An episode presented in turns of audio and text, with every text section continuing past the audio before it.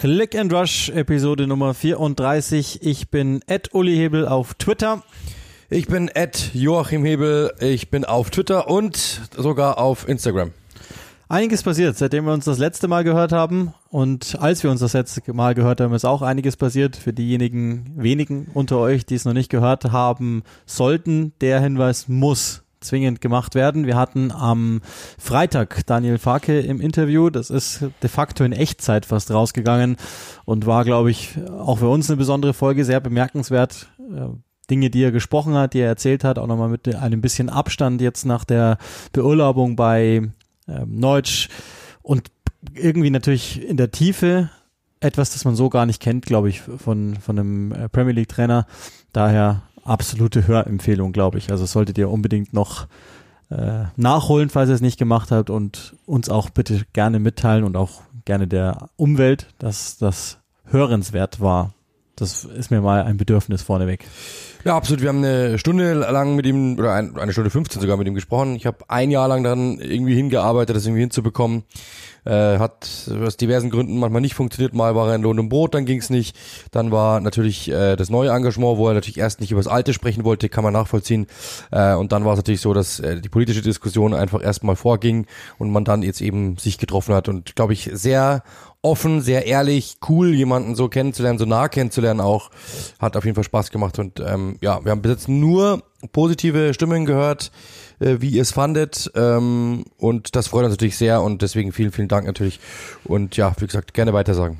Und dann war da ja auch noch ein Wochenende, das auch direkt für uns beide danach losgegangen ist. Ähm, ich glaube, das, das ist jetzt auch, wer hier zuhört und es nicht mitbekommen haben sollte, der, äh, dann muss, der muss das auf meine Instagram-Skills schieben, die de facto immer noch nicht da sind, obwohl ich äh, meinem Chef bei Sky gesagt hat, dass ich halbwegs gehen kann bei Instagram. Das stimmt natürlich nicht.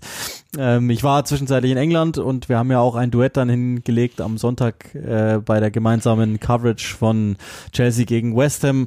Und das äh, wollen wir natürlich auch ein bisschen äh, euch dran teilhaben lassen, was da passiert ist, äh, wie ich das wahrgenommen habe, wie du das wahrgenommen hast. Und natürlich sind auch ein paar Informationen und Gespräche entstanden vor Ort, äh, die, die natürlich auch Implikationen haben für das, was wir jetzt heute tun müssen. Und äh, das geht, glaube ich, los bei der Personalie Antonio Rüdiger. Ich glaube, das ist so das Ding, was oben drüber steht. Das heißt, darüber reden wir mal und dann fangen wir einfach mal unchronologisch aus meiner Sicht dann vom Sonntag her, ähm, wo wir eben die Neuigkeit hatten, ähm, dass Antonio Rüdiger auch Thomas Tuchel gesagt hat, dass er nicht verlängert und den Verein verlassen wird und noch im April eine Entscheidung trifft und der April geht ja nicht mehr so lang. Das heißt, vermutlich wird's noch in dieser Woche passieren und äh, da ein Team, äh, also wir nehmen am Dienstag auf, ein Team am Dienstag in der Champions League im Einsatz ist, könnte das ja sein, und die Meisterschaft, glaube ich, können, könnte Real am 30., also am Samstag fertig machen, könnte das ja sein, dass es dann da irgendwo liegen wird, dass es bekannt gegeben wird, was eh im Grunde alle wissen, dass es nach Real Madrid aussieht. Ist noch nicht fix, aber es sieht so aus. Und ähm, das haben wir schon, kann man dann vielleicht dann nochmal abschließend auch sagen, jetzt haben wir eh schon viel über Antonio Rüdiger gesprochen, der natürlich verletzt war am Wochenende.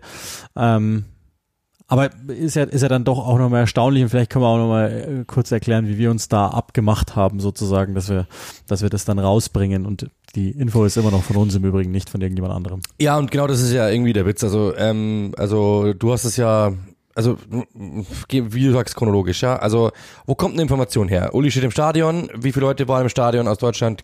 Einer. Beziehungsweise zwei, weil Uli war nicht alleine. Dann äh, kannst du mit Leuten sprechen vor Ort? Wir, haben, wir wissen natürlich, wir können natürlich nicht, nicht sagen mit wem, das ist ja klar, logisch, aber man kriegt natürlich ein bisschen was mit. Und ähm, dann wird diese Information gespielt. Wir haben ausgemacht, ich sage das quasi live auf Sendung äh, während des Spiels und das war eben genau die Information, die du gerade gesagt hast. Ich habe das genauso verkauft, also unsere Information ist bla bla. Äh, und hab das dann da, dachte mir dann, weil normalerweise machen wir das nie, also wenn ihr mal darauf aufpasst, ich, ich habe jetzt sehr sehr häufig bei Manchester United Spielen, bei Arsenal Spielen haben wir sehr sehr viele Exklusivinterviews äh, in den Spielen verkauft, die wir halt hatten von irgendwo vor Ort, auch bei Chelsea Spielen habe ich das schon gemacht übrigens. Äh, und und trotzdem ähm, ist es natürlich nie aufgenommen worden. Und ich dachte mir so, ja, du sagst es den Zuschauern, die da vor Ort sind, aber warum nicht auch irgendwie davon also das im größeren Markt irgendwie zu geben, ja, und danach, zwei Wochen später, schreibt dann irgendjemand was anderes und der wird dann dafür gefeiert. Wieso sollen wir das nicht auch mal machen? Und deswegen habe ich getwittert extra und äh, wunderte mich schon, dass es irgendwie verhältnismäßig wenig, wenig Likes gibt. Und drei Stunden später oder so, glaube ich, kommt dann irgendjemand auf die Idee von einem anderen Sender, äh, schreibt das einfach eins zu eins ab und verkauft es dann als seine Information. Beziehungsweise äh, es war 24 Stunden danach. Oder 24 das macht es irgendwie noch lächerlicher, aber ja. Genau, aber äh, auch äh, Fabrizio Romano hat es übrigens genauso abgeschrieben. Also es ist eins zu eins dasselbe, was, was wir geschrieben haben, hat er geschrieben. Also nichts gegen den Herrn, ja, das, der macht einen großartigen Job, aber äh, er war nicht im Stadion und äh, wir waren logischerweise schon im Stadion, beziehungsweise Uli war da. Und dann ist es halt schon irgendwie komisch, ehrlich gesagt, dass äh, dann einfach die gleiche Information, einfach mein Tweet einfach nur einmal umgedreht wird und einfach nur mit Real Madrid aufgemacht wird und ich habe gesagt, äh, ich habe es am Schluss dann hingeschrieben bei Real Madrid und er macht damit auf. Ähm, aber okay, so ist die Welt, so ist die, so ist der Journalismus ähm, leider Gottes geworden, äh, dass einfach ja, wahrscheinlich, also ich habe das auch damals schon gemerkt, als ich äh, noch bei anderen Firmen gearbeitet habe. Oftmals wird einfach sich angeschaut, ich habe schon Kollegen erlebt, die so arbeiten übrigens, ist wirklich kein Witz, ähm, sondern da wird einfach drauf geschaut, da wird angerufen, hey, kannst du das bestätigen? Dann wird kurz der Twitter-Account von demjenigen aufgemacht, dann wird da drauf geschaut, warte mal kurz, der arbeitet für das, der arbeitet für den, der könnte mit Sicherheit den kennen. Ja, kann ich bestätigen. Wirklich kein Witz, habe ich schon einmal von einem Kollegen erlebt, was eigentlich wirklich absolut unsäglich ist, aber es ist wirklich so. Da wird einfach eingeschätzt, ist, kann es realistisch sein. Weil der Typ ist immer gut vernetzt, der kennt die, der war bestimmt, der könnte mit Sicherheit mit Rüdigers keine Ahnung, Cousine letzte Woche essen gewesen sein. Ja, bestätige einfach mal. Und so wird man manchmal gearbeitet. Aber ist jetzt auch halb so wild. Äh, so ist halt nun mal die Welt. Uli hat das rausgebracht. Ich finde, das ist auch um die Welt gegangen, dann diese ganze Geschichte. Und ähm, ja, ist ja, ist ja eine super Arbeit. Vor allem auch, man muss eine Sache sagen, da auch nochmal Lob an der Stelle, weil äh, wir müssen jetzt nicht gegenseitig hier ablecken von oben bis unten, aber äh, ein Trainer nach einem Premier League Spiel, das knapp gewonnen worden ist, so etwas zu entlocken, da musst du dir die ein oder andere die eine oder andere Umdrehung im Kopf mal machen. Was sage ich dem jetzt? Ich kann es nicht einfach sagen, was sagen Sie dazu? Weil dann sagt der, ich sage dazu gar nichts oder er sagt einfach, nee, das stimmt nicht, weil er einfach schon gar keinen Bock hat. Sondern das muss man schon einigermaßen charmant verpacken, damit man dem Trainer vielleicht irgendwie einen Satz entlockt, den er vielleicht gar nicht sagen will. Und deshalb Respekt kam raus äh, und ist eine Sky-Quelle für alle, die das jetzt nicht mitbekommen haben. Trotzdem traurig, wie da manche Kollegen arbeiten, ehrlich gesagt. Ja, ich weiß jetzt nicht, ob ich das Lob verdient habe. Ich hatte schon noch das Gefühl, dass Thomas Tuchel gut drauf war. Also auch irgendwie Vielleicht hätte er es auch jedem anderen erzählt. Ich habe auch das, also ich glaube, der war irgendwie erstmal erstaunt, dass ein Deutscher da ist und das, also er hat mir erstmal gesagt, so, hast Deutsch? Okay. Habe ich gesagt, ja, wenn es Ihnen nichts ausmacht, würden wir gerne das Interview auf Deutsch machen, logischerweise. Und der war schon ganz gut gelaunt und ähm, wir haben ja auch gewonnen. Äh. Genau, haben gewonnen und äh, war, äh, ja, Keiner fragt wie, aber irgendwie hat es ihm, glaube ich, auch gefallen, dass, dass, dass wir etwas über Fußball gesprochen haben. Also er musste keine reinen Schlagzeilen produzieren, sondern es ging wirklich um Fußball. Das, glaube ich, hat ihn auch dann ähm, dazu verleitet, dass ich gedacht hat, ja, der, der Kleine, der es offenbar das erste Mal macht, der ist okay. Und ähm, ich hatte, ich habe hab keine Ahnung, wie, wie viel Interviews gehen. Ich habe mir da auch noch nie tiefergehende Gedanken gemacht, sondern ähm, habe halt versucht, für mich das so zusammenzuzimmern, dass es einigermaßen funktioniert für dieses Wochenende. Ähm, wenn man David Moyes fragt, dann würde der wahrscheinlich eher nicht sagen, dass es funktioniert hat. Aber ähm, ja, also das ist vielleicht noch auch, ich weiß nicht, ob, ob das interessiert, aber das kann man ja nochmal auch in aller Kürze erklären. Also ich bin, bin Samstagmorgen angekommen, wir sind dann noch ganz schnell äh, ins ins Hotel gegangen, haben da unsere Koffer losgeworden und sind dann so schnell wie möglich, äh, wie es ging, mit, mit, dem Uber ans Emirates. Ähm, und da ging es dann schon los. Man holt sich dann erstmal die Akkreditierung ab, äh, bis man überhaupt mal weiß, wo es hingeht. Bei je größer das Spiel, umso, umso mehr Eingänge gibt es dann auch. Und die Akkreditierung für die internationalen Medien ist bei Arsenal außenrum ums Stadion. Das ist bei Chelsea dann etwas einfacher gewesen, weil es halt vom Zugang her leichter ist. Ähm, und dann geht's eigentlich ziemlich los schon. Dann geht man da rein, ähm, guckt sich erstmal die Position an, wo man ist, äh, lernt mal alle kennen. Da ich am Samstag schon den Großteil der Produktionscrew kennengelernt hatte, war es dann etwas leichter für mich am Sonntag. Ähm, es waren auch schon dieselben Typen, die schon gemerkt haben, der Typ ist ist halt kein Pro in dem, was er, was er da tut, sondern ähm, na, ne, mache ja normalerweise was anderes. Äh, und, und haben mir dann auch entsprechend geholfen. Und dann geht's halt los, dass, dass ich erstmal die Position habe, da habe ich dann 20 Minuten Slot, der, da wird das Mikrofon einfach von von Weltkonzern zu Weltkonzern weitergegeben, die dann alle ihre Aufsage oder was auch immer sie da tun machen. Und da hatte ich meinen 20-Minuten-Slot, habe dann Aufsage gemacht und dann eben danach, nach dem Spiel, äh, kriege ich dann ein Zimmer zur Verfügung gestellt. Das teile ich mir auch mit zwei Kollegen oder Kolleginnen. Ich habe den ESPN Brasilien-Mann ins Herz geschlossen, weil das war jeweils der, der nach mir dann dran war. Ähm, und genau, dann kommen die Trainer der Reihe nach hingestellt. Oder ehrlicherweise, ich wusste zu dem Zeitpunkt noch nicht, ob es die Trainer waren. Ich habe jeweils hinterlegt, dass ich dass ich die gerne hätte an verschiedenen Stellen, die dann mehr oder weniger einflussreich sind. Ähm, ich wusste aber tatsächlich bis zum Moment des Interviews nicht, kriege ich den Trainer oder kriege ich ihn nicht. Und irgendwann geht's dann ganz schnell und alle sind wahnsinnig aufgeregt. Ich hatte denselben Kameramann und selben Toningenieur, der neben mir stand und irgendwann hieß es dann, okay, äh, Thomas comes und dann müssen alle ruhig sein, zur Seite gehen und dann kam halt Thomas Tuchel dahin und dann ähm, hatte ich halt meine, ja, keine Ahnung, vier Minuten oder so mit dem, indem ich ihm dann die Fragen stelle. Dann kommt der oder die nächste. In der Zwischenzeit darf ich dann auch nicht das Zimmer verlassen. Ähm, und genau, dann, dann äh, ging das so, die gehen dann einfach einmal ihre Medienrunde komplett durch. Warum darfst du das Zimmer nicht verlassen? Äh, damit halt die anderen auch ungestört das Interview so schnell wie möglich Ah, machen okay. können. Sonst hört man das ja im Zweifel die, die, Ah, okay. die Tür. Und ähm, das ist dann für mich langweilig. Wobei zum Teil ging's, also bei Miklateta zum Beispiel war es dann so, dass der, also ich möchte jetzt nicht alles durcheinander mischen, aber das ist ein Themenkomplex, deswegen glaube ich, ist es da zulässig. Bei Miklateta war es so, dass äh, der, der brasilianische Kollege von ESPN, der konnte halt Spanisch und der hat äh, dann auf Spanisch gesprochen, so dass es mir überhaupt nichts gebracht hat. Bei Thomas Tuchel war es dann jeweils auf Englisch, äh, so dass ich da wenigstens noch was verstanden habe. Hat da nicht viel gesagt, aber ähm, hat es hat es durchaus mitbekommen. Und dann geht's raus sozusagen aus diesem Interviewbereich, der schon auch im, im Presseraum ist, und dann geht's zur Pressekonferenz weiter. Das heißt, ähm, Thomas Tuchel hat mich dann sogar noch gesehen und ich war gerade noch dabei, dass ich meinen, also man tauscht sich ja logischerweise dann aus. Also ich habe ein paar äh, Leute getroffen, mit denen wir so reden, Beatwriter und so weiter, ähm, in beiden Stadien, mit denen wir so reden. Hier und da eben zum Beispiel ESPN in Brasilien, den lernt man dann kennen. Das ist ja auch durchaus immer gut für solche Trips, dass man dann nochmal einen Kontakt knüpft und, und sich vielleicht unterhält. Und als ich dann rauskam vom Tuchel-Interview, haben zwei Kollegen schon auf mich gewartet und halt wollten logischerweise wissen, und was war's? Und ähm, die haben das dann wiederum natürlich auch in die Pressekonferenz mitgenommen, dass halt Sky Deutschland das und das äh, vermeldet.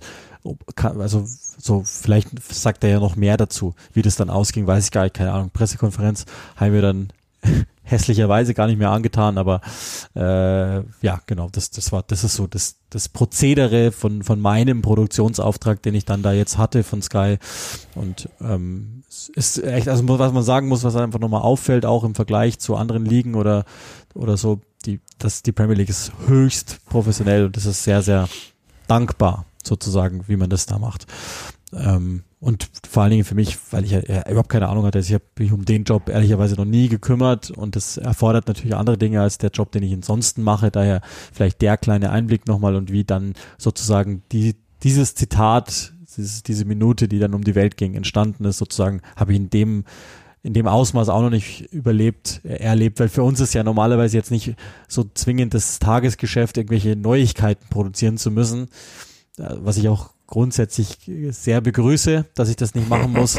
Aber in dem Fall ist es halt gelungen so und ähm, dann kriegt man, also verfolgt man die Nachricht auch nochmal anders tatsächlich, als man das jetzt getan hätte, wenn es einfach nur die Nachricht gewesen wäre, weil da müssen wir ja nicht schnell schalten, sondern da denken wir eher einordnen und in dem Fall war es jetzt für mich die, die allererste Ebene, die Nachricht muss raus und habe keine Ahnung davon, deswegen ähm, war das für mich auch durchaus neu sozusagen.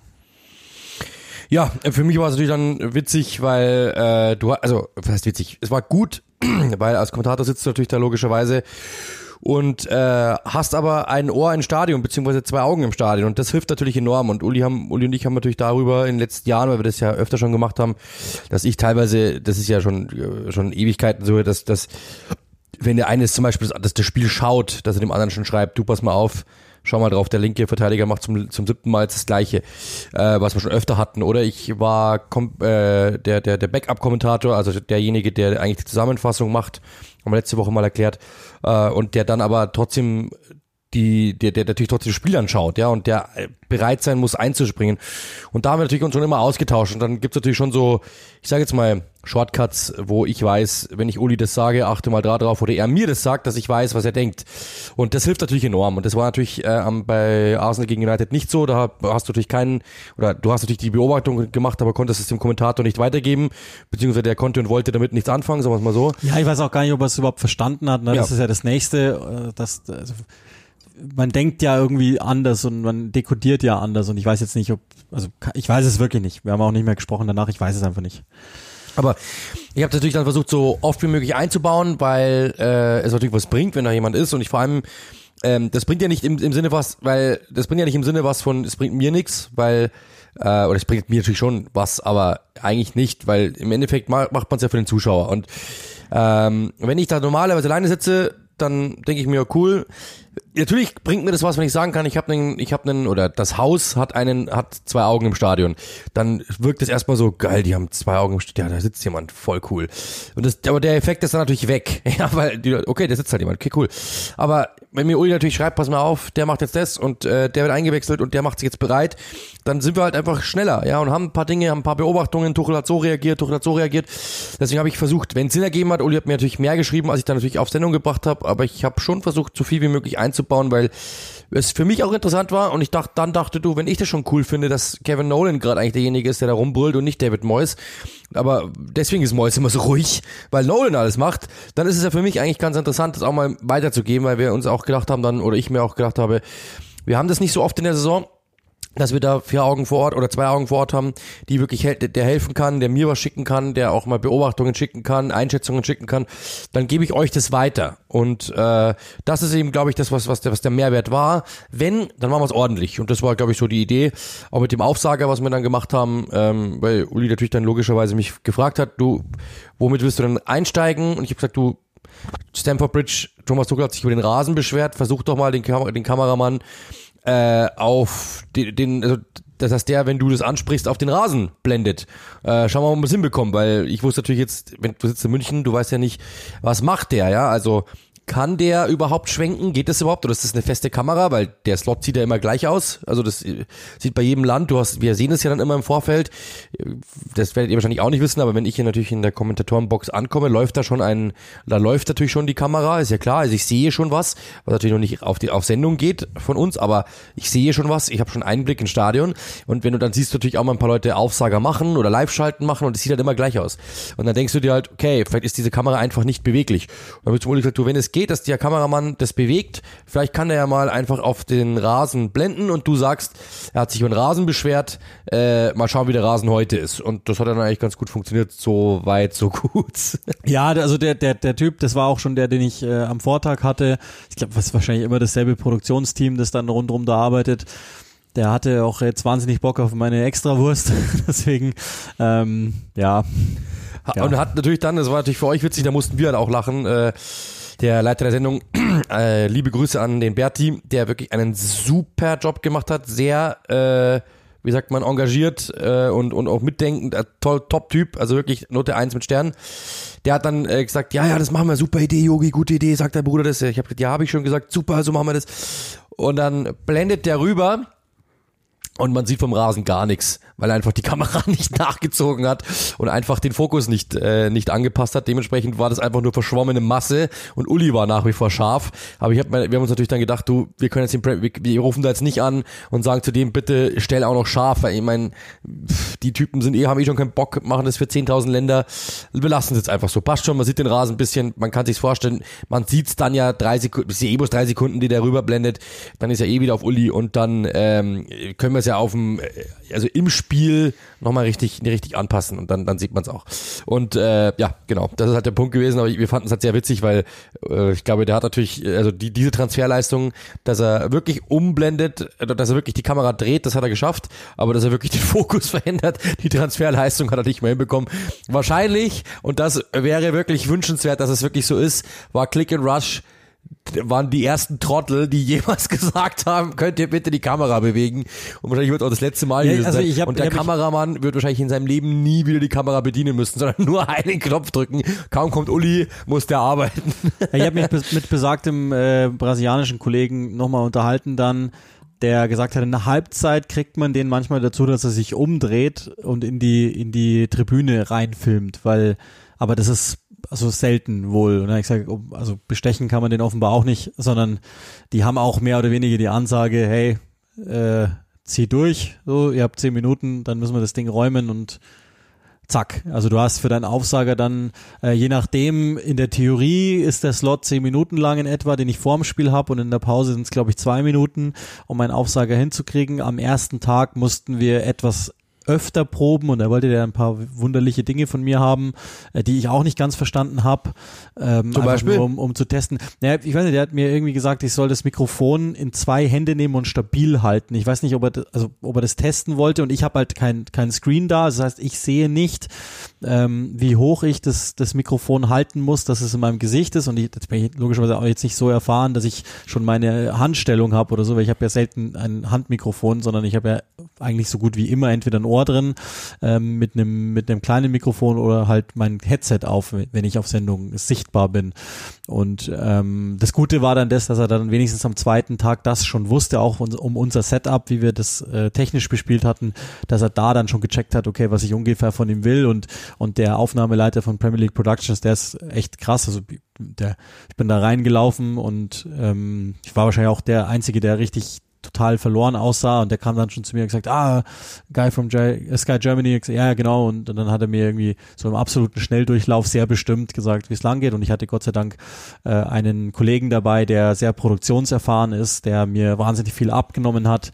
Ähm, und auch so dann den ganzen technischen Zeugs hat machen können, so dass ich links und rechts nochmal ähm, wenigstens äh, zwei Takte anderswo reinhören habe können oder vielleicht sogar nochmal off-air eine Frage habe reinlaufen können, wenn dann die Spieler kommen oder so Alphonse Ariola stand eine ganze Zeit lang im Gang, wo ich dann nochmal so, der hat mit dem Kollegen gesprochen, dem, da konnte ich nochmal so reinhören und so. Also das sind dann so Dinge, die die dann funktionieren, weil eben der andere Kollege mir wahnsinnig viel geholfen hat und der, also falls ihr das gesehen habt, die, die, die guten Bilder auf unserem Instagram-Kanal, die hat er gemacht, weil er einfach ein Pro ist und ähm, die, die er auf SkyPL Instagram gesehen hat, die waren dann alle vom, vom Kollegen Nick, der, der mir echt sehr geholfen hat an dem, an den beiden Tagen und ähm, mir die Arbeit auch deutlich erleichtert hat. Also das war, war echt ganz cool. Und so kam dann der Trip zustande und der hat auch, also auch da nochmal, ich werde jetzt einmal nochmal unchronologisch, ähm, die die, also als wir bei Arsenal ist das Vogelwild, wir kamen am Stadion an und Nick war das erste Mal im Emirates. Ähm, äh, mussten wir erstmal rund ums Stadion rumlaufen. Der Eingang für internationale TV-Medien ist in einer anderen Straße, wo du schon das Gefühl hast, okay, das stimmt hier im Leben nicht. Und dann haben wir das irgendwann gefunden, nachdem äh, Verkehr, äh, also selbst für Londoner Verhältnisse eine Katastrophe war dann sind wir da rein und, und ich, da bist, stehst du dann in der Tiefgarage und normalerweise, also wie ich das kenne, wenn ich irgendwo ankomme, dann hast du halt logischerweise ein Aufnahmeleiterteam, die sind meistens auch schon einen Tag vorher da, haben die Infrastruktur komplett raus und da wir beide noch nicht da waren, also selbst noch nicht mal Nick, der irgendwie alles weiß und kennt, ähm, mussten wir uns echt halt erstmal zurechtfinden und sind dann äh, wie so zwei Deppen in der Tiefgarage rumgelaufen, als plötzlich dann Theorie aus dem Auto steigt und dann habe ich zu Nick gesagt, okay, fuck, das ist Theorie. Und ich habe an dem Tag einige getroffen, die da rumlaufen. Also Gilberto Silva saß das ganze Spiel neben uns. Jens Lehmann war schon im Flugzeug mit uns, saß auch neben uns. Oder, ich weiß gar nicht, saß Lehmann neben uns?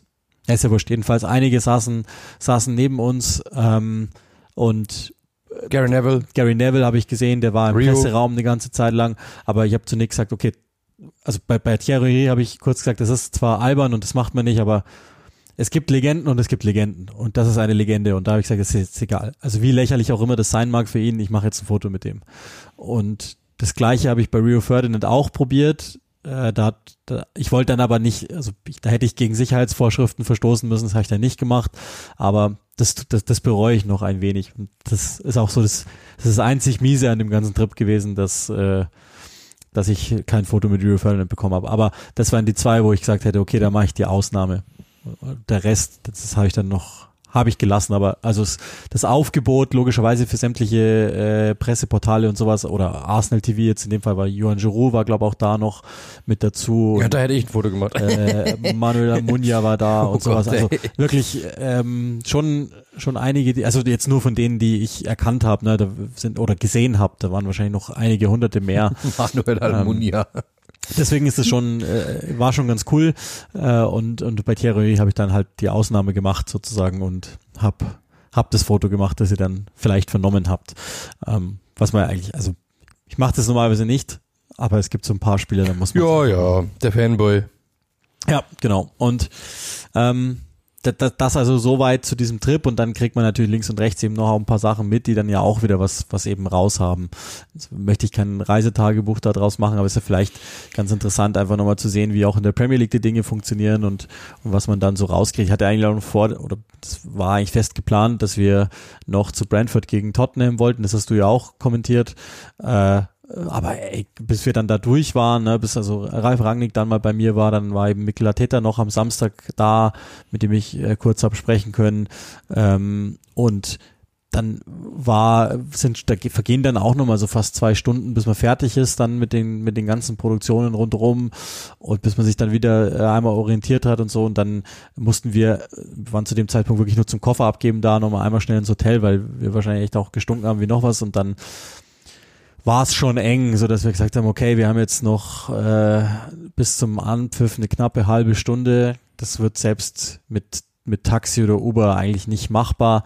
Daher haben wir uns dann entschieden, nee, komm, also wir wir gehen da jetzt nicht in in in das Spiel rein, damit wir noch 30 Minuten davon erkennen, sondern haben Zumal ja der eigentliche Grund des Trips der Boxkampf am Abend war, der ja das ja, Ziel war. Genau, genau. Das, das kam auch noch erschwerend dazu. Dass, also deswegen hätte es irgendwie gepasst, weil Brent und Brentford sind nicht weit auseinander. Für Londoner Verhältnisse ist aber immer noch eine halbe Stunde knapp und mit dem Auto dann an so einem Tag, glaube ich, noch mal extremer, weil da natürlich auch viele Abschnitte gesperrt sind und genau, dann waren wir eben auch noch abends beim Boxen und ähm, das war dann das zentrale Element sozusagen und das war dann letztlich auch wichtiger und da sind wir eher auch gerade so zum Co-Main-Event reingelaufen, trotzdem ähm, und haben vorher noch nicht mal, ich weiß gar nicht, ja, ja doch, wir haben schon ganz ordentlich gegessen, auch so ist jetzt nicht. Aber, Aber Papa Johns muss Legende gewesen sein. Ne? Ja, also wir haben dann am, äh, am Sonntag im, im Hotelzimmer, äh, kurz vor der Abfahrt, wir haben uns eigentlich noch vereinbart, dass wir am Montagmorgen sind wir geflogen, noch, noch ähm, frühstücken gehen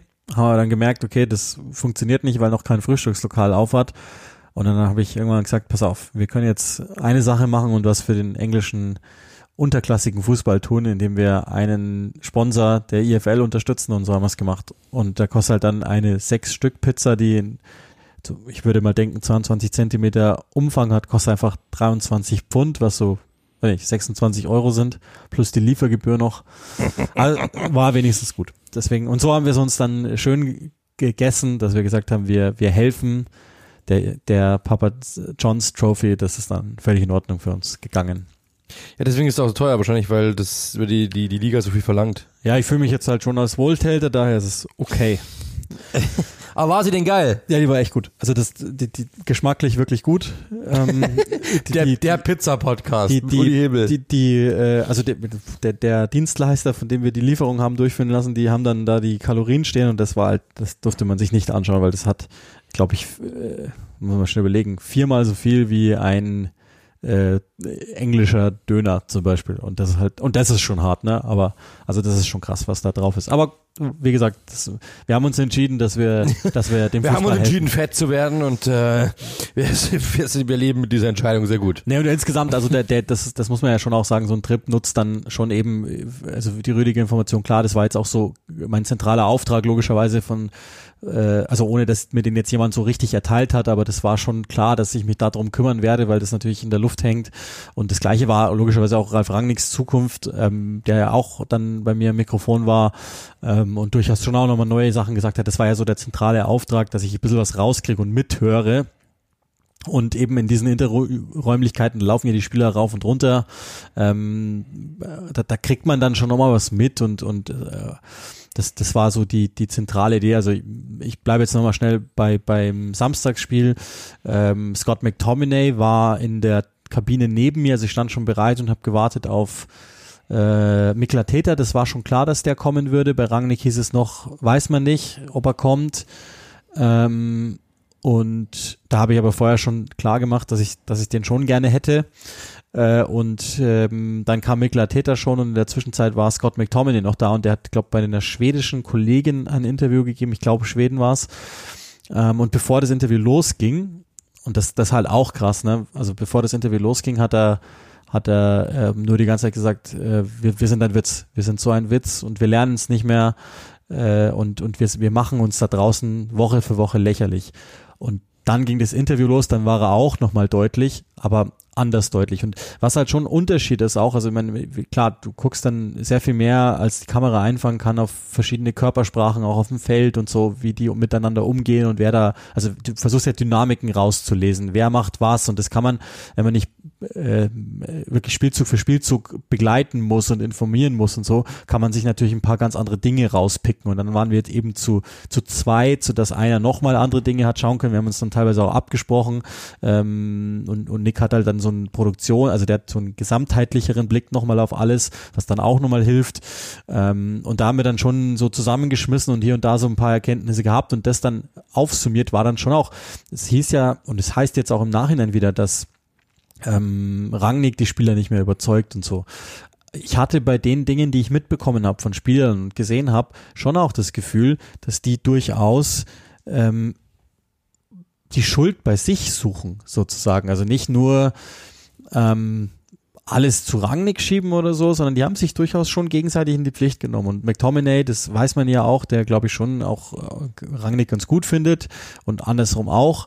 Äh, der, also das, das in der Deutlichkeit hätte ich so nicht erwartet. Und das ist eigentlich aber genau der Spirit, den United gerade bräuchte, dass wirklich sich jemand wirklich ernsthaft aufregt darüber. Es war ja jetzt kein total beschissenes Spiel oder so von United, sondern ähm, es war eine schlechte Anfangsphase. Es war, also kurzum, das habe ich Ralf Rangnick auch gefragt. Ich hatte das Gefühl, dass das United war der ersten drei Wochen unter ihm. Und dann hat er gesagt, ja, gute Beobachtung, das stimmt. Äh, es sind Dinge wieder äh, da, haben sich wieder eingeschlichen, die wir schon weg hatten zwischenzeitlich. Und dann hat er, war er okay mit dem, mit dem Anfang des zweiten Durchgangs, aber was halt erstaunlich war, das haben wir dann auch nochmal gesehen im Stadion, dann nochmal ganz anders. Also ich meine, das ist jetzt kein Geheimnis, dass Bukayo Saka ziemlich gut ist, aber der hat halt Alex Tejes einfach die Hosen runtergezogen. Permanent, weil er andauernd rechts draußen geklebt ist, permanent attackiert hat die Tiefe und so. Und das war wirklich stark und dann auch, ähm, also Rafael Varan ist, ist das ist so bitter, dem zuzuschauen, weil der, der, der hat halt nur den Kopf am Boden und die Dynamik zwischen Matic und Ronaldo war ganz interessant. Also mit, mit äh, Beginn des zweiten Durchgangs ist Matic minimal höher gerutscht äh, und hat wieder so ähnlich wie beim Atletico Achtelfinale den Ball an sich gezogen und war sehr präsent, wie ich finde, und auch so äh, hatte das Gefühl, dass der sich denkt, okay, das, so können wir es jetzt hier nicht anbeten, ich gehe jetzt mal voran. Und Ronaldo sehr auf, auf, sich selbst bezogen war in dem Spiel im Sinne von, der, der hat nicht mit der Mannschaft kommuniziert, Große sondern nur mit sich selbst. Und hat, und war teilweise da, habe ich das Gefühl gehabt, sehr negativ, hatte zwei, drei gute Möglichkeiten gehabt und so. Ähm, und letztlich das Tor war ja auch wieder so ein, so ein Ding, ähm, das ist halt Ronaldo von zwei Seiten auf einmal und da ist er ein bisschen mit Matic aneinander geraten, denn ich weiß nicht, ob man das glaube ich auch in den sozialen Netzwerken gesehen hat. Matic hat auch echt mit Fans nach der Auswechslung in Anführungszeichen kommuniziert. Ähm, da gab es jetzt das eine, aber das ging sehr viel länger, die ganze Sequenz, wo er wirklich äh, was gemacht hat. Ähm, und das, das fand ich schon auch noch erstaunlich, sowas zu sehen und was man dann auch nochmal gesehen hat bei Arsenal auf der anderen Seite positiv. Da habe ich dann auch Mikel Arteta nochmal speziell danach gefragt, nach, nach Oedegaard, wie er, wie er zufrieden ist und dann hat er gesagt, ja, sehr, also wirklich, wirklich sehr zufrieden mit seiner Entwicklung spielerisch, auch gerade in der Phase, wo es nicht lief, wie der sozusagen die Mannschaft um sich versammelt hat und das hat man auch nochmal gesehen, dass wirklich ganz viele Dinge von ihm ausgehen. Also die, die Seite ist besser organisiert, der hat dann ähm, Saka immer wieder auch die Anweisungen gegeben. Und das sind so, so Kleinigkeiten, die wahrscheinlich jetzt gar nicht so spannend klingen im Podcast, die aber für unsere Arbeit wahnsinnig wichtig sind, dass man genau solche Dinge halt einfach erkennt, um nochmal andere Einschätzungen zu treffen. Und äh, das, das hat ganz gut funktioniert da. Jo. Das war es dann eigentlich schon von, von, von, von der Reise, oder? Oder gibt es noch irgendwie was? Nee, also ich glaube, der Rest ist dann zwar vielleicht kommt von der Reise, aber äh, basierend auf den Informationen. Also kann sein, dass ich, äh, dass ich euch noch nicht äh, voll verschone von irgendwelchen Eindrücken, aber ja. Ich habe immerhin meine Ah, ich habe immer eine Arsenal-Schokolade mit, mitbekommen von Cadbury, glaube ich, überragend. Aber ich habe es noch nicht ausgepackt. Das werde ich dann irgendwann mal tun die nächsten Tage. Ja, ich habe auch noch eine kleine Curtis Jones-Figur mitgebracht, aber die ist, die ist leider bei der Tochter gelandet. Fand sie besser als der Onkel. Daher ähm, kriegt er die vielleicht nicht mehr zu Gesicht. Warum hat er so einen großen Kopf? ja, also das ist, genau, das muss man natürlich auch machen, dass man dann noch äh, ein bisschen was einkauft, so rundrum und sowas. Ähm, Zu Recht. Genau, dann lass uns vielleicht einfach mal, also ich glaube, die, die, die Sache mit Antonio Rüdiger, das ist ja nichts, was jetzt besonders neu ist. Ne? Trotzdem ähm, da, da die Information auch nochmal, dass er zu Real Madrid geht äh, und dass er Chelsea verlässt und, und das, was ja auch neu war, durchaus ist, das finanzielle Angebot Manchester United war wohl überbordend viel besser als der Rest der Was wir aber schon mal erzählt hatten übrigens, das hatten wir schon mal. Genau, wir hatten Folgen. gesagt, dass, dass sie sich die Option offen halten. Das mhm. gab jetzt auch ein Angebot. Tenach hat sich sehr um ihn bemüht, aber ähm, Rüdiger selbst, und das ist, das muss man schon nochmal sagen, ne? Also Antonio Rüdiger selbst hat dann entschieden, nein, ähm, Geld schön, aber ich kann und will nicht innerhalb Englands wechseln und ich möchte auch aus Respekt äh, sowohl den Fans als auch Thomas Tuchel gegenüber nicht in dieser Liga bleiben, was schon stark ist. Ne? Also wir haben, wir haben gesagt, er, er hat sich das auch verdient, er will das Geld, er, er, will, er will das Grundgehalt haben, dass er, das, dass er verdient auch, das ist ja klipp und klar so, das verdient er einfach. Und trotzdem hat er dieses Angebot ausgeschlagen, dass er finanziell das Stärkste war. Und das spricht für ihn und deswegen, glaube ich, tut es auch Chelsea nochmal weh, dass er jetzt geht, weil, weil den Typen kannst du so, glaube ich, auch menschlich gar nicht richtig ersetzen in der Truppe. Sie werden es versuchen und wenn sie dürfen, irgendwann mal wieder, aber im Moment ist der fast unersetzbar. Also Tuchel hat auch im Mikrofon ja klar gesagt, das ist der Schlüsselspieler. Und das ist stark, ne, wenn jemand so einen Satz sagt, wie jetzt in dem Fall Tuchel. Ja, absolut. Vor allem, man muss ja schon sagen, äh, wie du es gerade gesagt, ich meine, gut, Manchester United ist momentan jetzt nicht äh, Talk of the Town, zumindest nicht im positiven Sinne. Deswegen pff, kann ich verstehen, dass man da jetzt nicht unbedingt hin will, aber dass man dann sagt, äh, ich verlasse die Insel, weil, und ich glaube, dem hat's da gut gefallen, aber dass er dann einfach sagt, du, dann probiere ich lieber was Neues, bevor ich jetzt einfach irgendwo anders hinwechsle, einfach nur um in der Premier League zu bleiben. Das finde ich dann schon ein Zeichen auch, wie sehr es ihm bei Chelsea gefallen hat. Merkt man schon. Ja, glaube ich auch. Und das, das werden sie ihn sicherlich auch noch spüren lassen, wenn es dann, wenn es dann da vorbei ist. Ähm, daher vielleicht jetzt gar nicht so viel zu dieser Personalie, sondern es gibt ja noch zwei, drei andere. Vielleicht gehen wir es da zumindest jetzt mal so halb chronologisch ab. Es ist äh, ziemlich sicher durchgesickert, dass Paul Papa Saison, äh, Vertrag läuft am Saisonende aus, mit hoher Wahrscheinlichkeit nicht verlängern wird und mehr noch sogar dann äh, darauf fußend in dieser Saison wahrscheinlich gar nicht mehr auflaufen wird für Manchester United. Schwierig, ne? Schwierige ja. bleibt eine schwierige Personalie. Ja, haben wir auch schon mal so mehr oder minder besprochen. Ich habe es auch auf Sendung, glaube ich, schon mal gesagt in einem letzten United-Spiel, dass äh, ich weiß gar nicht mehr, gegen wen das war, wenn ich ehrlich bin. Äh, ist auch egal. Auf jeden Fall, dass äh, Pogba, dass die, dass die Mitspieler auch äh, gar nicht so begeistert sind von ihm, weil er halt so viel mehr Geld verdient als viele der Spieler, aber verhältnismäßig wenig Leistung bringt oder zumindest nur punktuell. Also mal drei Spiele gut, dann wieder sieben Spiele nicht gut. Und dass da eben die Spieler teilweise auch gesagt haben, ihnen ist es einfach zu viel und es ist einfach nicht leistungsgerecht. Da wird einfach nur der Name bezahlt. Und äh, das ist natürlich auch etwas, so Kaderhygiene, das Stichwort, dass man einfach sagt, hey, ähm, ich glaube, das macht man nicht. Und dann kommt natürlich ein Ding dazu, das habe ich vor Ewigkeiten schon mal gelesen. Ähm, und das ist auch etwas, was ich, glaube ich, auch wirklich für realistisch halte, dass United, wir kennen ja United, da gibt's manchmal so, also einer verliebt sich in Anthony Martial und will den äh, durchdrücken und will ihn behalten, kostet es was es wolle, weil er hat ihn durchgedrückt. So, das, das wissen wir. Dass da oftmals mit ähm, nicht unbedingt mit, mit, mit sportlichem Verstand ge, ge, gehandhabt wird, sondern mit, ja, der hat einen großen Namen und der muss doch eigentlich und der kann doch eigentlich und das ist ein wichtiger Typ und wir dürfen den nicht verlieren. Äh, und dann hat man aber zum Beispiel an Alexis Sanchez gesehen, der hat nicht funktioniert, man hat ihm aber einen fetten, fetten Vertrag gegeben hat, äh, und, und dann ist natürlich das ganz große Problem, dass du hast ihn dann auf der Payroll und bekommst ihn nicht mehr weg. Und das habe ich schon vor Ewigkeiten gehört und auch aus guter Quelle, dass sie dort einfach schon, also dass es zumindest mal ein Faktor geworden ist, was es früher niemals war unter, in, in, in, unter Woodward. Aber dass es ein Faktor geworden ist, bei Pogba zu sagen, wir wollen denselben Fehler wie unter Alexis Sanchez nicht mehr machen. Also wir wollen jetzt nicht einfach verlängern, 350.000 Euro die Woche rausballern, 370 glaube ich waren es bei äh, bei Sanchez am Schluss sogar, äh, um, um, ohne, einfach nur um Pogba zu halten, damit wir den haben, weil ein anderer darf ihn halt auch nicht haben und wir dürfen uns nicht eingestehen, dass wir eigentlich gescheitert sind mit der Politik, die wir gefahren haben äh, und dass wir den, wir dürfen den Spiel jetzt nicht nochmal verlieren und das ist der Punkt. Und das, dass sie deswegen ihn einfach gehalten hätten, um ihn zu halten, um sich keine Blöße zu geben und um vielleicht nicht in die Bredouille zu kommen, dass es mal als Blöße ausgelegt werden könnte. So, jetzt haben wir wirklich alles abgespielt. Und das ist halt der Punkt dann muss man natürlich auch sagen, äh, dass, dass Paul Pogba, glaube ich, dann halt eigentlich schon, er hatte zwischenzeitlich mal wieder Lust zu bleiben, weil es lief ganz gut. Äh, er hat gemerkt, dass mit Bono das gut zusammengelaufen ist, mit Sancho und so weiter, gerade gerade äh, zum Schluss der letzten Saison, äh, so wie es gelaufen ist und man Zweiter geworden ist. Dann natürlich mit Ronaldo, mit Sancho, mit, äh, mit, mit Varane noch Spieler dazugekommen sind. Da hieß es dann eigentlich schon, dass er eigentlich erkannt habe, hey, da könnte vielleicht doch was gehen. Es hat sich nicht so ausgezahlt, es ist nicht so rausgekommen, wie wir alle dachten oder wie er es dachte. Und dann würde er sich gedacht haben, dann gehe ich woanders hin. So wird, glaube ich, von seiner Seite her das gewesen sein.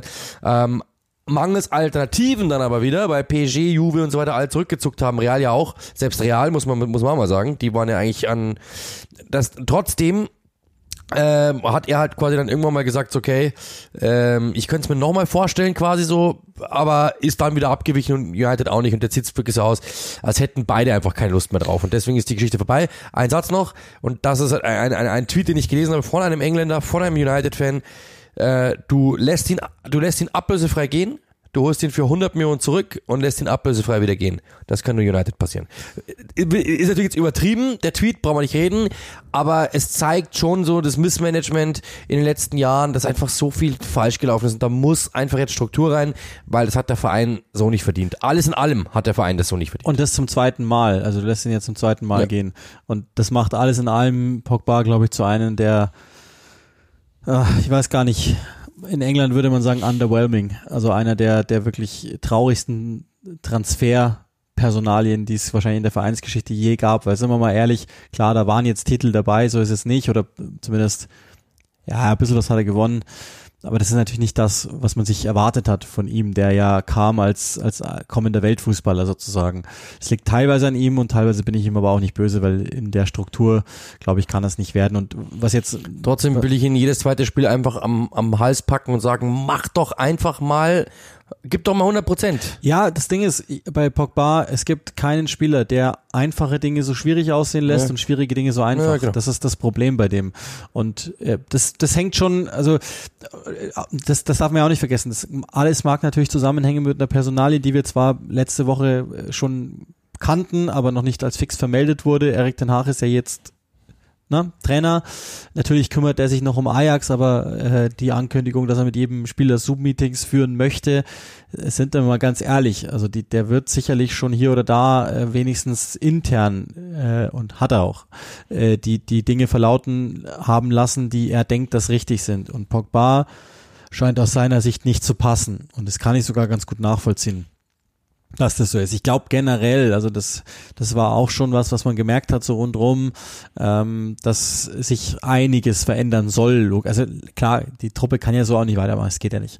Aber es, es soll sich einiges verändern und, und es gibt auch ein paar Personalien, auf die er eben nicht so besonders steht und die vielleicht auch nicht so sehr zu ihm passen.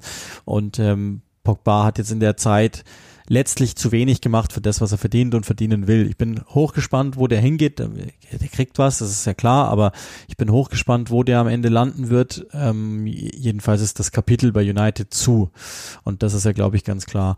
Und bei Tenach, ich glaube, den großen Teil der Sache haben wir ja schon gesagt ähm, letztes, letzte Woche, wie es aussehen wird, aber die, die Verpflichtung ist jetzt fix. Es gab ja gegen Ende auch, glaube ich, keinen, äh, auch im Ansatz nur, der in der Nähe war, um wirklich Kandidat zu sein für United. Wir haben auch schon beide durchaus unsere Zweifel geäußert an dieser Personalie.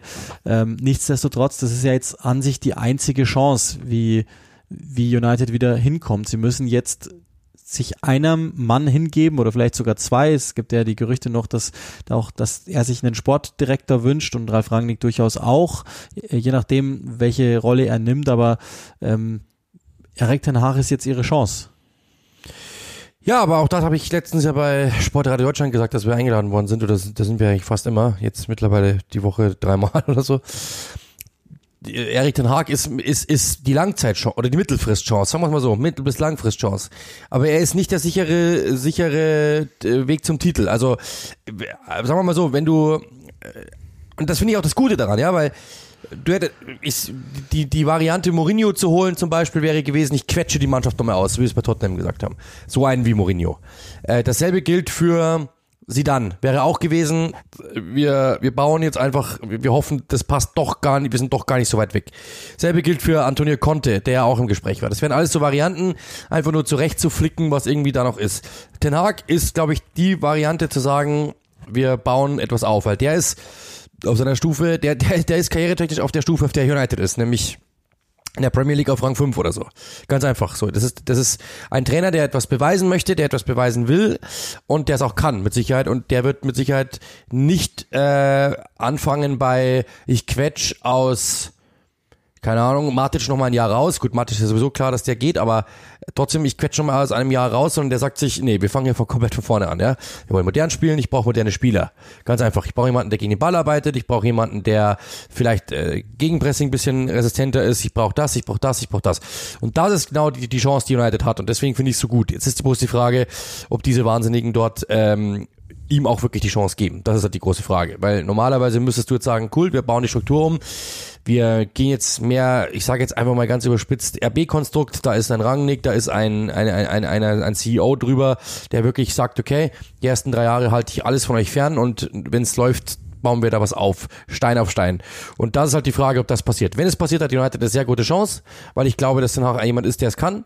Wenn sie das nicht tun und er nach dem ersten Jahr schon an der Tabellenstand, äh, am Tabellenstand gemessen wird, dann wird das nichts werden, weil der wird mit Sicherheit jetzt nicht auf Rang 2 springen automatisch. Das kann ich mir jetzt nicht Ja. vorstellen. Und er ist ja auch jetzt wohl schon durchaus genervt von den Dingen, die intern vorgehen. Also die müssen sich jetzt alle mal sortieren, so schnell wie möglich auch sortieren. Also das ist ja auch ähm, etwas, was was klar geworden ist. Also Ralf Rangnick hat hat, hat mir gesagt, dass ähm, er mit mit Ten Hag sprechen möchte und es muss auch durchaus bei der Rolle Rangnicks klar sein, dass Ten Hag darauf Lust hat und dass sie sich klar machen, wer welche Rolle übernimmt ähm, und und dass er ihm nicht reinfunken will, sondern dass dass die beiden einfach miteinander arbeiten müssen. Und äh, bevor er Rangnick jetzt überhaupt weiter nachdenkt darüber, wie die Rolle aussieht, muss er erstmal mit Ten Hag sprechen. Ist glaube ich auch nur so sinnvoll so rum, weil Ten Hag muss der starke Mann sein, dem alle zuarbeiten. Und ähm, in dem Chaos, in dem, das in diesem Verein herrscht, bin ich mir halt nicht so sicher, ob das wirklich so funktioniert. Aber da muss es hin, weil die Truppe, die da jetzt im Moment steht, die ist teuer und die ist nicht gut genug. Und die, da sind auch ganz viele Spieler drin, die nicht passen und die auch einfach nicht auf dieses Niveau gehören. Und genau da muss jetzt einfach was passieren. Und die, die einfach unter Form sind, müssen wieder hochgezogen werden. Da gibt's ja welche, mit denen man unbedingt planen muss. Marcus Rashford zum Beispiel und so, ähm, der, der ja auch reinpassen kann in das, was Ten Hag möchte. Die, müssen, die Spieler müssen es lernen. Sie müssen ihm aber auch Zeit geben, dass er alles lernt in der Liga und der Verein genauso. Und das Ganze aber, und das ist ja immer nochmal wichtig, ähm, unter der Prämisse, dass die Champions League erreicht werden muss. Und das hat ja Rangnick jetzt auch ausgeschlossen. Ne? Champions League ist vorbei für United dieses Jahr. Damit ist auch seine Amtszeit nicht nicht gut genug. Ne? Das muss, das, da glaube ich, ist er sicher auch darüber im Klaren. Stand bei bei Rangnick ist im Moment, ähm, was was seine beratende Rolle angeht, dass ähm, im Moment davon ausgegangen wird, dass er da bleibt. Ähm, das gab schon Tage, äh, die sind nicht so lange her, wo das eher nicht so aussah in etwa. Er hat natürlich auch gar nicht nötig, das um jeden Preis zu machen. Aber wie genau das aussehen mag, wie man auch dann seine Stärken nutzen kann und so, das wird jetzt alles in den nächsten Tagen eruiert und das könnte wohl ziemlich schnell gehen, dass das dann vermeldet wird, dass eben genau das eintritt, was eh vertraglich vereinbart ist, aber eben nur lose. Ähm, dass er in beratender Tätigkeit bleibt, sozusagen. Um das jetzt auch gar nicht großartig künstlich ausbreiten zu müssen, aber das ist da der Stand der Dinge. Ähm, da gab es auch ganz viele verschiedene Dinge, die ich da so wahrgenommen hatte und ähm, Rangnicks Erklärung ist für mich ziemlich plausibel, dass er erstmal mit, mit dem Trainer sprechen muss, wird und hat aber schon aber auch klar gemacht, ne, stilistisch gesehen, das passt schon ganz gut zu dem, was er so will. Ja, genau. Das ist also der ganze, der ganze Schmur bei Manchester United. Dann gibt's noch eine weitere Personalie, die so über den Dingen schwebte, auch rund um dein Spiel und die ist nicht ganz uninteressant. Declan Rice und West Ham United. Genau, also da gibt's auch Gerüchte, finde ich sehr, sehr spannend. Auch da äh, Meldungen diesmal, ähm, oder was ist diesmal, aber die ist von Fabrizio Romano, der, der, was ich so gelesen habe, da auch wirklich mit jemandem gesprochen haben muss, weil es Zitate gibt aus dem Camp, die er mit Sicherheit nicht erfunden hat.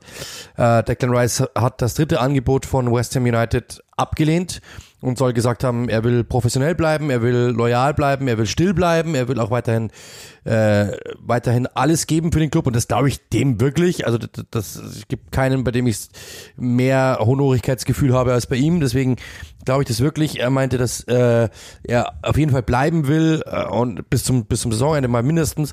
Und dann muss überlegt werden, wie es weitergeht. Und äh, wenn aber natürlich das Vertragsangebot abgelehnt ist, ist klar, dass er den Verein natürlich verlassen möchte, woanders hingehen möchte. Und jeder, der ihn kennt, das habe ich auch schon eben gesagt, der oder da habe ich letzten letztes Mal schon mal gesagt.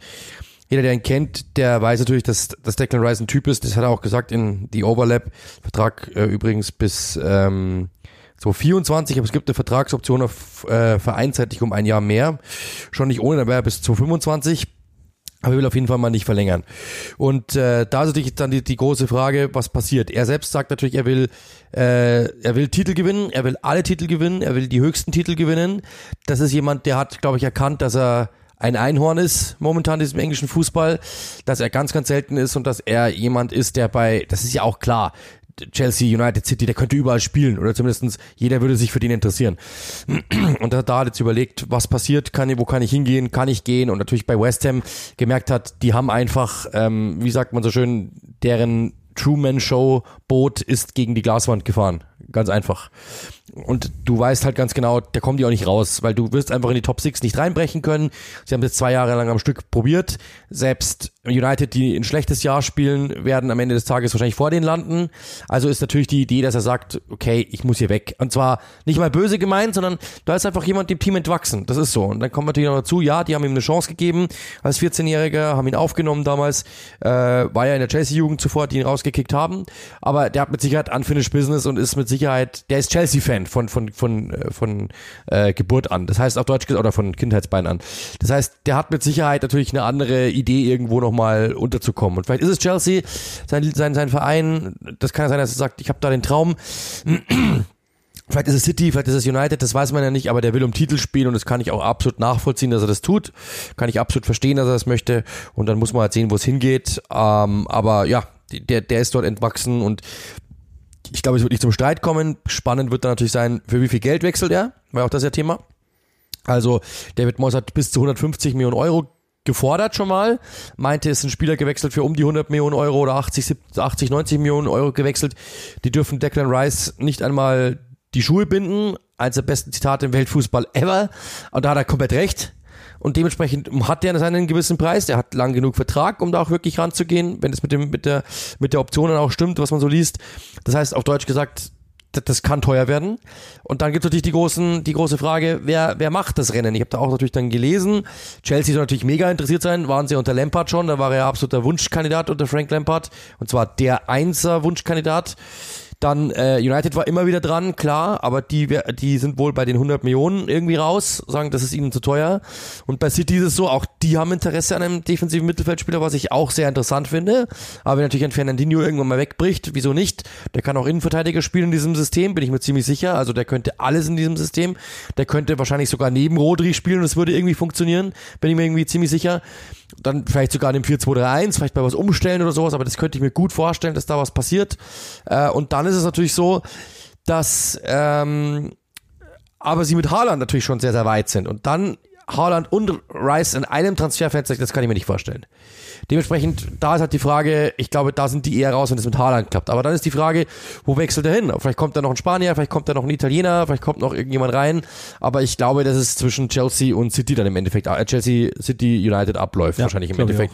Und dann ist halt die Frage, wo er hingeht. Aber er hat für sich einfach vereinbart oder für sich entschlossen, er möchte gehen. Und das kann ich ehrlich gesagt auch nachvollziehen, weil er ist einfach zu gut geworden. Das muss man klar sagen.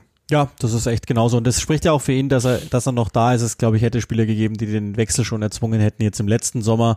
Äh, und äh, man, da sieht man jetzt auch, ne, die haben jetzt einen Europapokal-Run hingelegt oder legen ihn gerade noch hin, treffen ja auf Frankfurt, äh, sodass äh, ich auch denke, dass er weiß, okay, das ist ungefähr das Limit, an dem ich mich da bewegen kann. Und der ist echt, also das sieht man dann im Stadion auch nochmal. Es gibt so, bei Kante war es das Gleiche. Du siehst Sachen auf dem Spielfeld, wo du denkst, okay, wow und trotzdem ist, ist, es momentan nicht der beste Declan Rice, den wir jemals gesehen haben. Nee, also der ist, der ist, der, der, hat momentan auch seine Schwächen. Der hat, der verliert mal einen Ball, wo du dir denkst, hä, der schlägt Diagonalbälle 13 Meter zu weit, wo du dir mal, das war im letzten Spiel gegen Burnley, glaube ich, dass ich gemacht habe, ja. Ich habe jetzt, ich habe jetzt dreimal am Stück gehabt. Ich habe es am Wochenende übrigens wieder West Ham, also da bin ich jetzt wirklich drin. Und der, das ist, das, der, der ist momentan einfach auch ein bisschen überspielt, der hat die kon letzte Konzentration nicht, die letzte Leichtigkeit nicht. Deswegen glaube ich, hat es auch mal gut getan, ihn mal rauszulassen vom Beginn an, einfach um, um da mal wieder was zu entzünden und fachen im Kopf. Das heißt, auch da, ähm, das, das haben Spieler manchmal so, ja, dass die, dass die einfach sich denken, ich bin eigentlich schon zu gut, deswegen reicht ja auch Note 2 bei mir, passt schon. Ich muss nicht alles geben, so. Das, glaube ich, macht, macht er nicht bewusst, mit Sicherheit nicht, aber vielleicht unterbewusst. Ich glaube, dass wenn der jetzt bei Chelsea anfangen würde, beispielsweise, hätte der einen ganz anderen Ansporn und würde wissen von A bis Z, ich muss mich hier neu beweisen, ich bin hier nicht der beste Spieler, sondern ich muss von vorne anfangen. Und das kann, glaube ich, auch noch mal im Kopf was freimachen bei ihm und dann bin ich gespannt, was passiert.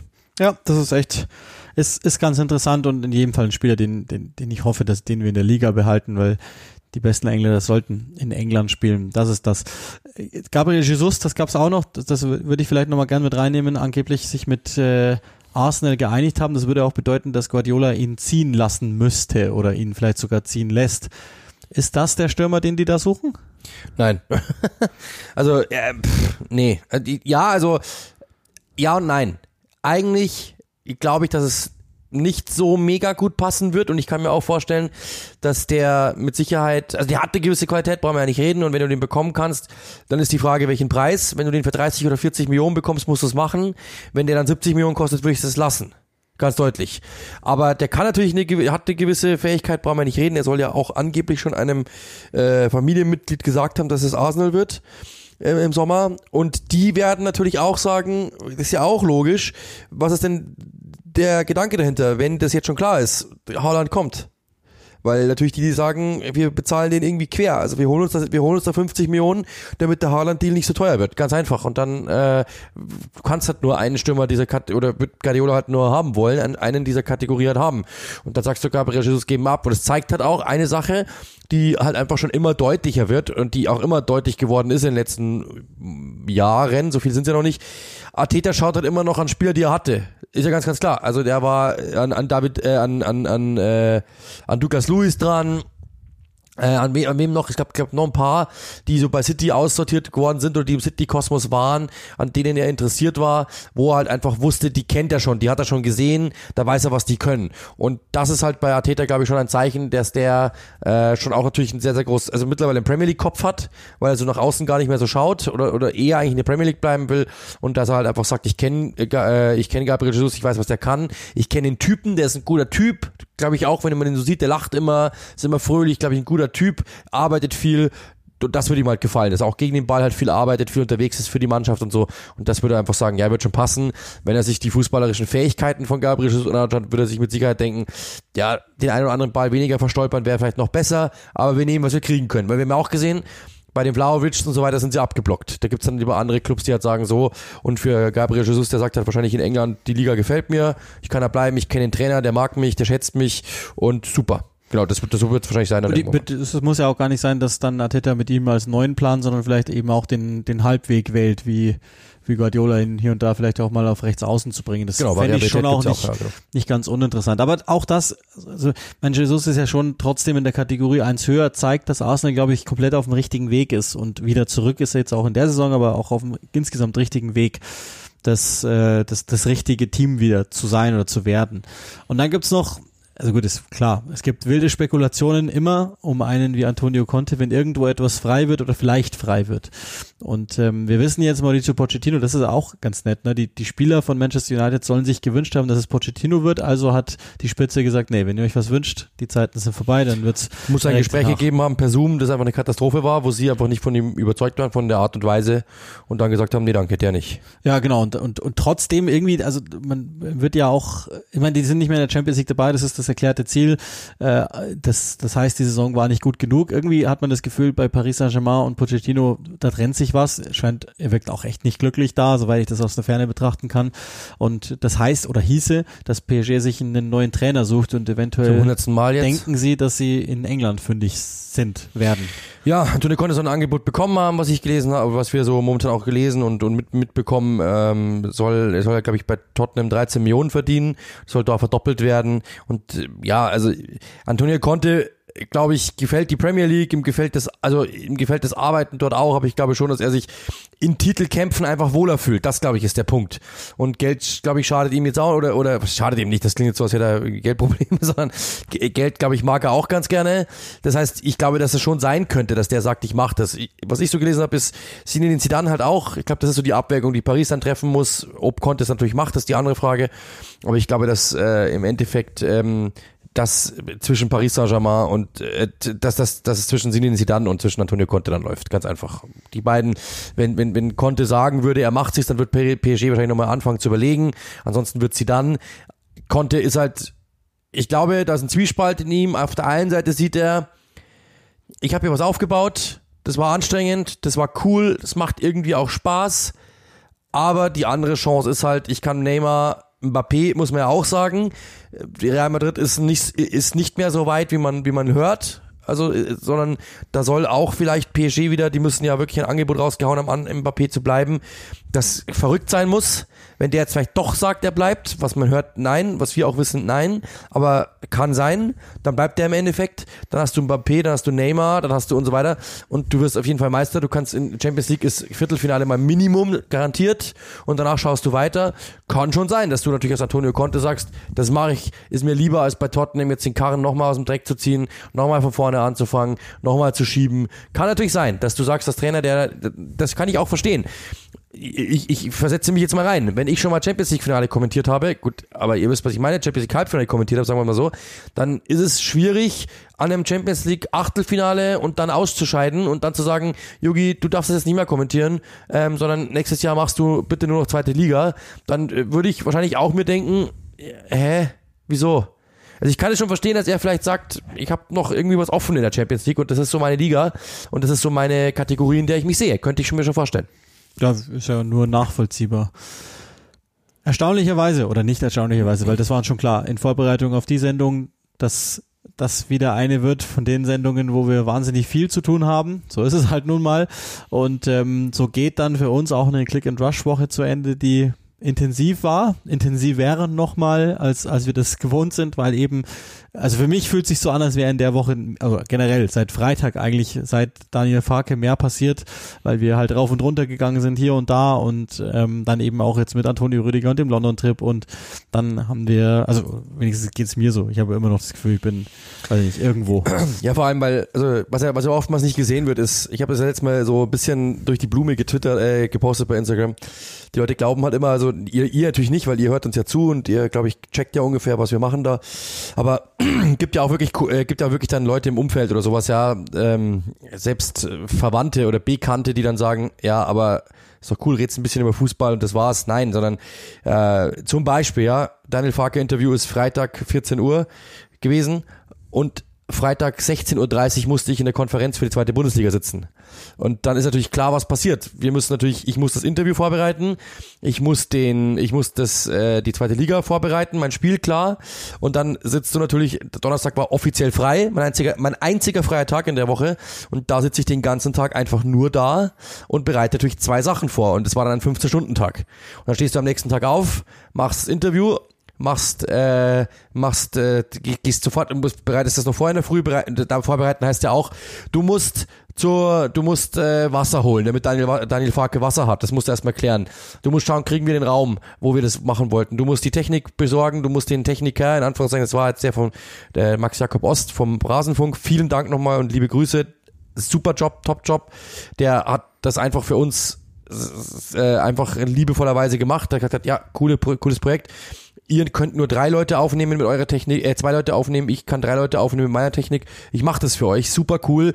Aber das dauert natürlich alles Organisation und so weiter und dann gehst du da rein, machst das Interview, gehst sofort weiter, hast, das, hast die Eindrücke noch im Kopf und musst ein Zweitligaspiel kommentieren, gehst nach Hause und dann heißt es, ja, wir müssen dieses Interview eigentlich noch runterschreiben, weil das muss an die Agenturen verschickt werden. Okay, cool, mache ich noch. Dann machst du das, dann musst du aber das nächste Spiel vorbereiten. Am Samstag um 18.30 Uhr war ich schon wieder auf Sendung, kommst nach Hause, denkst, du hast Feierabend, du bist einfach durch, weil du 48 Stunden durchgearbeitet hast, abzüglich Schlafen zweimal sechs Stunden oder so. Und dann kommt, ähm, aber dann kommt es, kommt Premier League und dann kannst du, kommst nach Hause, kommt das nächste Premier League Spiel und du musst wieder vorbereiten. Und das war, deswegen war es für uns echt heftig und deswegen war für uns das, das Wochenende geisteskrank. Ähm, und deswegen, ja, sind wir natürlich jetzt echt durch und haben trotzdem nochmal für euch durchgezogen hier an diesem Dienstag. Gestern natürlich vielen Dank nochmal an die ganzen Glückwünsche. Ulis Geburtstag, den wir ein bisschen gefeiert haben, äh, überraschenderweise, beziehungsweise er wusste davon nichts und ähm, ja, dann ist da wirklich ein sehr, sehr, sehr, sehr heftiges Wochenende zu Ende gegangen. Und das, wir, das ja schon Vorlauf hatte mit einer harten Woche zuvor. Aber ja, ja und geschlafen habe ich immer noch nicht, aber ich will mich nicht beschweren. Auch nochmal von mir, äh, vielen, vielen Dank an alle Glückwünsche. Ich weiß immer noch nicht, ob ich alle erwischt habe, ehrlich gesagt, aber ich, ich gebe mir Mühe, alles persönlich zu beantworten. Ich bin, ich check halt Instagram auch gar nicht. Das habe ich jetzt wieder gemerkt an diesem Wochenende. Deswegen kann es schon sein, dass ich einfach irgendwas nicht gesehen habe. Aber nochmal, ähm, hoffentlich ist das damit abgegolten. Sollte ich es wirklich verpasst haben, vielen, vielen Dank. Ähm, war in jedem Fall, also auch das soll jetzt gar nicht negativ klingen, was wir gerade erzählt haben. Das ist, glaube ich, der Stress, den wir als gut genau. einstufen, den wir gerne haben. Aber, aber es ist, ist schon, ja trotzdem Arbeit. Klar, das ist halt klar. Es ist, ist hart und aber deswegen kommen solche Dinge wie Farke zustande, weil der halt dann sagt, okay, ja, auf sowas lasse ich mich gerne ein. Und das ist dann, glaube ich, das schönste Lob, was wir haben können, neben dem von, von, von der Gattung, dass ihr hier Woche für Woche reinhört. Insofern schön, dass wir das haben mit euch teilen können, sozusagen. Und das muss man auch nochmal sagen, solche Trips, zum Beispiel jetzt, ne, äh, die sind ja nur deshalb möglich, weil ihr euch für sowas interessiert, weil es halt einen Markt gibt für etwas, äh, das jetzt nicht auf der Ebene stattfindet, wie Timo Werner hat, keine Ahnung, 70 Minuten gespielt, sondern äh, wie hat er gespielt und was bedeutet das? Und auch wenn jetzt die Sendung hier insgesamt etwas hintergründiger war, äh, es ist trotzdem schön, sowas äh, machen zu können und, und nicht nur für uns, sondern, sondern für eine Öffentlichkeit sozusagen. Und dafür dann nochmal im Gesamten auch ein Danke. Genau. In diesem Sinne, macht's gut, schöne Woche, bleibt gesund, das äh, sagen wir nach wie vor. Und dann hören wir uns nächste Woche wieder. Ciao.